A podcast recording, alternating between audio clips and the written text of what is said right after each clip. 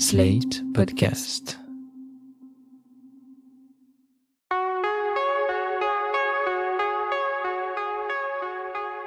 Je m'appelle Thomas Messias, je suis un homme blanc, cisgenre, hétérosexuel, et je ne sais pas du tout pour qui je vais voter à la présidentielle de 2022, ni même si je vais aller voter.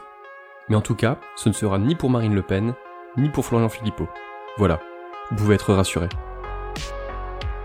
Vous écoutez Mansplaining épisode 30. Violence et colère, aux sources d'une extrême droite en quête de respectabilité. Un podcast slate.fr. Vous commencez à avoir l'habitude de m'entendre introduire chaque épisode en décrivant sommairement qui je suis, parce que c'est important d'expliquer d'où on vient avant de pouvoir évoquer son rapport aux autres et à l'existence. Comme vous le savez, je suis un homme hétéro, blanc, cisgenre, mais je pourrais aussi ajouter que je suis issu de la classe moyenne, que je gagne actuellement plutôt bien ma vie, que je suis valide, que je suis agnostique. Bref, à titre personnel, je n'ai rien à craindre du Front National, ou plutôt du Rassemblement National, même si le nouveau nom en fait on s'en fout, puisque l'ADN est le même. En revanche, j'ai peur de ce que le RN est capable de faire à toutes les personnes qui, contrairement à moi, ne cochent pas toutes les cases du grand loto des privilèges. Partant du principe que la diabolisation pure et simple de ce parti ultra dangereux ne fonctionne plus, voire même qu'elle n'a jamais fonctionné, les réalisateurs Mathias Théry et Étienne Chailloux à qui on doit le très bon documentaire La sociologue et l'ourson, ont passé une partie de l'année 2017 à suivre un jeune Picard nommé Bastien, militant de ce parti qu'on appelait encore Front National. Le résultat est un long métrage qui s'appelle La Cravate et qui sort dans les salles françaises ce 5 février. J'ai pu m'entretenir par téléphone avec les deux réalisateurs, en commençant par demander à Mathias Théry de me décrire le dispositif mis en place dans le film, parce qu'il n'est pas anodin. Nous avons suivi pendant six mois un militant du Front National dans le nord de la France, euh, et euh, nous avons suivi son, sa tentative d'ascension au sein du parti, donc c'est une immersion dans le, dans le parti et dans sa vie privée. Et plus tard, à la suite de ce tournage, nous avons rédigé un texte qu'on a conçu un peu comme une petite nouvelle ou comme un petit roman qui raconte l'histoire de l'ascension de ce jeune homme. Et ce texte, nous lui avons soumis devant la caméra, c'est-à-dire que le film commence, c'est lui qui ouvre l'histoire, qui raconte sa vie, et il a le pouvoir à tout moment d'arrêter le texte, d'arrêter le récit et euh, de commenter ou discuter avec nous euh, à propos de ce récit. Donc d'arrêter le film d'une certaine manière. C'est un système futé à plus d'un titre, d'abord parce qu'il injecte une dimension littéraire au récit du parcours de Bastien, mais aussi parce que personne ne pourra accuser les cinéastes d'avoir piégé le jeune homme en le poussant à tenir des propos qu'il aurait pu regretter ensuite. Faire relire posément à Bastien le récit de sa propre vie, c'est notamment s'assurer qu'il assume tout ce qu'il a pu dire ou faire par le passé. Bastien est un type d'une stature imposante, dont le visage pourrait avoir quelque chose de doux s'il n'y avait ce regard noir, gorgé de détermination et de violence à la fois. D'emblée, on a l'impression d'un mec qui pourrait presque être sympathique si sa vision de la société n'était pas aussi détestable. Ce sont des recherches pour un reportage télé qui ont placé Bastien sur la route des réalisateurs. Ils ont tout de suite trouvé chez lui à la fois un côté très représentatif d'une partie des militants d'extrême droite, et aussi de vraies singularités qui le rendent particulièrement intéressant. Mathias Théry. On se rend compte qu'on a, qu'on a face à nous un personnage de film aussi, ou un personnage de roman, euh, et qui, à des moments de sa vie, euh, est le reflet de ce qui se passe en France et à des moments euh, et dans son histoire unique, parce qu'on a tous une histoire unique. Mais notre objectif, c'est pas de faire, euh, de pas faire un, un, panel représentatif. Ça, c'est plutôt le travail des journalistes, on va dire. Ou des sociologues, ouais. Ouais. Alors que nous, on est, on, on fait du, du, cinéma. Le cinéma euh, raconte le particulier et s'il est réussi, euh, parle du général. Étienne Chailloux a tenu à me raconter d'où venait Bastien et en quoi il n'avait pas tout à fait le profil type du militant FN tel qu'on se le représente. D'après nous, ce qui le, l'associe à la, à la, famille du Front National, c'est, c'est cette colère larvée qu'il a en lui. Mais par contre, ce qui le dissocie, c'est pour moi c'est beaucoup, c'est l'histoire, son histoire familiale et donc et donc euh, son origine sociale. Là où euh, le, le stéréotype du Front National euh, du Nord, c'est, c'est du, Nord, c'est, souvent des, des, des gens dans, pauvres qui au, au, chômage, qui, qui subissent une désindustrialisation très importante dans leur environnement. Bastien, il est en Picardie, il est, euh, il, il, est, il a, il a pas souffert du, du chômage dans sa famille. Son père euh, était euh, dirigeant d'entreprise, par exemple, mais il a quand même une colère en lui, quoi. Et cette colère, on l'a retrouvée chez les autres pour d'autres raisons. Hein. Mais on a senti que c'est ça qui les unifiait. La colère. Voilà un sentiment qui me terrifie, en tout cas lorsqu'il émane de personnes dont je ne comprends absolument pas pourquoi elles l'éprouvent. Bastien est plutôt bien né, il a du boulot, une petite amie, bref, il est difficile de comprendre d'où viennent la colère et le profond sentiment d'injustice qui l'anime. En tout cas, c'est bien cela qui le fait avancer.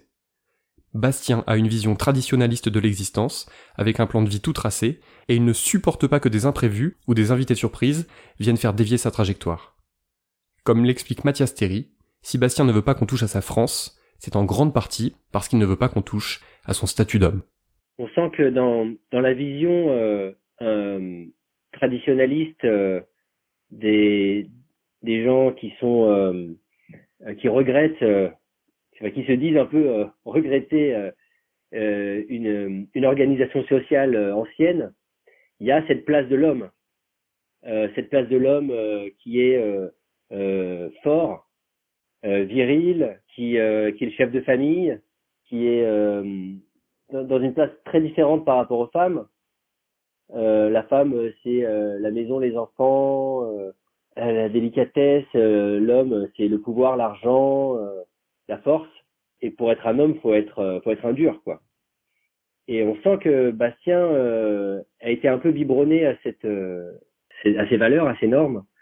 Un peu plus tôt dans le film, même il dit qu'il avait un plan de vie avec sa copine. Il avait prévu de, de se, d'être marié avant ses 25 ans et d'avoir un enfant après le mariage et que l'enfant devait être un fils et que si le fils, s'il n'avait pas un fils, il devait recommencer jusqu'à ce qu'il ait un fils. Ça, c'est des, schémas euh, euh, des, euh, des masculinistes. Un sentiment de colère et l'envie obsessionnelle d'être un homme, un vrai, ça crée des êtres dangereux, des cocottes minutes en puissance, qui peuvent se montrer d'une douceur absolue lorsqu'ils se sentent en sécurité, mais dont le vrai visage peut apparaître à tout moment, à la moindre contrariété. Il y a dans la cravate un épisode absolument glaçant qui illustre cela mieux que n'importe quel discours. Un soir, Bastien rentre du Laser Quest dont il est le gérant, les mains en sang. Et tandis qu'il fait couler le robinet d'eau froide pour apaiser sa douleur, il raconte ses déboires avec deux clients un peu trop agités. Il foutait un peu le bordel, un peu trop. Du coup, je les ai dégagés. Je leur ai dit qu'ils partent. Ils m'ont dit qu'ils voulaient être remboursés, euh, qu'ils partiraient pas comme ça. Je leur ai dit que euh, non, j'avais aucune raison de les rembourser, qu'ils dégagent. Point barre. Les mecs, je les ai foutus dehors. Je fais ma caisse tranquille. J'ai fermé. Puis ils m'attendaient dehors. Ils me sont tombés dessus. Il y en a un en me disant Ouais, tu veux nous rembourser maintenant Sinon, ça va mal se passer. J'ai dit que je ne les rembourserais pas et qu'ils avaient qu'à dégager, c'est tout. Donc il a commencé à me pousser en me disant bah écoute tu vas nous donner tout ce que tu as, ça va nous rembourser. J'ai dit bah écoute le seul truc que j'ai c'est les papiers qui vont te ramener en Afrique. Euh, le mec il m'a poussé, il me fait qu'est-ce que tu me veux toi, ça fasse de craie, etc. J'ai comment Puis moi ça m'a énervé, du coup je l'ai frappé. Et euh, puis voilà, j'ai les explosé quoi. Tu les as explosés? Ah ouais complètement. J'ai défoncé. Je suis, de nature, euh, je suis pas de nature méchant, mais quand, quand on me saoule. Putain enculé. De la racaille qui se, qui se croit plus fort que tout le monde. Pendant qu'il raconte cet épisode, on peut voir Bastien faire les 100 pas dans la pièce, sous le coup de l'adrénaline, le regard rempli de fierté. Bastien est fier d'avoir pu montrer sa supériorité de mâle en tabassant deux autres hommes. Bastien jubile d'avoir pu asseoir sa domination d'homme blanc, et de s'être vu servir sur un plateau l'occasion de cracher son racisme au visage de ses assaillants. Là, la colère et la violence n'ont plus rien de rentré. Elles s'expriment et elles éclaboussent absolument tout. Le Bastien de cette séquence fait peur, très peur. Il n'est plus possible de le trouver sympathique, à moins évidemment de partager son racisme et son amour du sang. Bastien commence une phrase, qu'il ne termine pas, en disant Je ne suis pas de nature méchante, mais quand on me saoule. On est là dans un parfait discours d'homme baignant dans la culture de la violence. S'il frappe, c'est forcément parce que les autres l'y ont contraint. C'est parce que les autres ont manqué de respect, parce qu'ils ont dépassé la ligne blanche.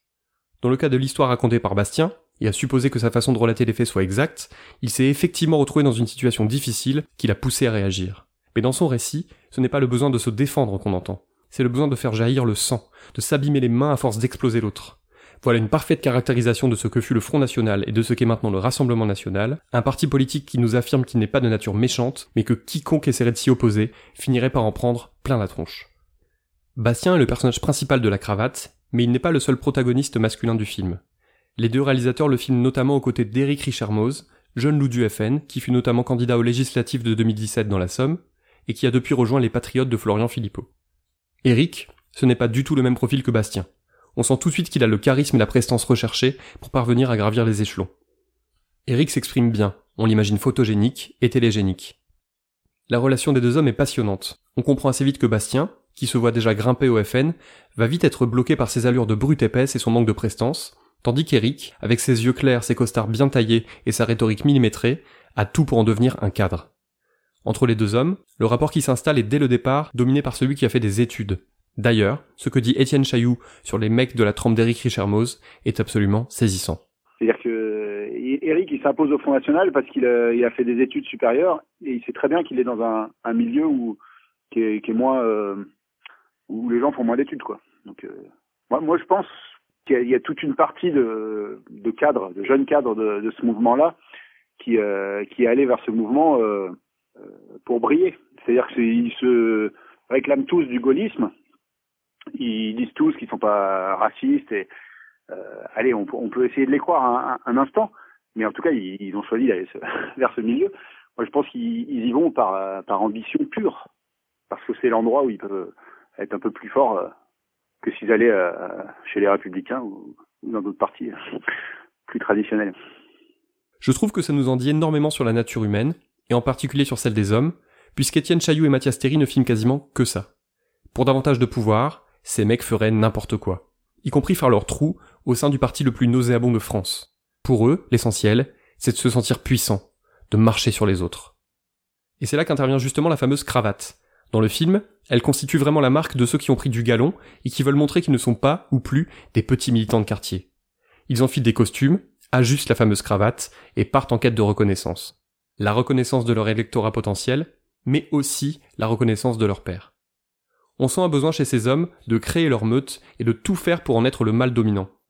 Tout cela rappelle les cours de masculinité prodigués par Julien Rochdy, lui-même ancien directeur du Front National de la Jeunesse. Dans ses vidéos, il explique notamment qu'un vrai homme doit constituer un groupe autour de lui et que la meilleure façon de créer l'unité est de se trouver un ennemi commun. Et c'est comme ça que marche le FN ou le RN. On trouve des boucs émissaires en les piochant systématiquement dans les catégories les plus vulnérables et on s'en sert pour cimenter le collectif. C'est au moment où il se met à porter la cravate que Bastien commence à comprendre que sa destinée ne sera clairement pas la même que celle d'Eric. Même l'essayage des costumes et le choix du meilleur accessoire permettent à l'un d'asseoir sa domination sur l'autre. Aujourd'hui, tu veux mettre laquelle? Quoique celle-là, ça va. Hein. Ça va très bien avec ça. Hein. Je pense que celle-là sera plus facile à mettre avec tes couleurs. Ton costume est bien. Mais le fait qu'il y ait un noir et que tu sois tout le temps en noir. Euh... Non, mais après, les films, je veux dire des trucs. Non, parce que c'est un, un, peu les... les gens qui mettent des costumes noirs dans la vie de tous les jours, c'est les vigiles de Carrefour. Ouais, ah, ok, d'accord. Pour Étienne Chailloux, il y a plusieurs sens à la cravate. Un lié à Bastien et un davantage lié au Front National. Pour Bastien, d'après nous, c'est le, c'est quelque chose qu'il poursuit. C'est, euh, c'est de devenir un quelqu'un de respectable et de devenir par, par là même un, un adulte, c'est-à-dire de, de réussir à, à, à, guérir de, de ce qu'il a traversé lorsqu'il était adolescent, et d'un seul coup porter la cravate, euh, devenir euh, revenir dans l'arène publique, revenir euh, au centre de, du, du, social, quoi. Et ne peut plus être marginal comme il l'a été.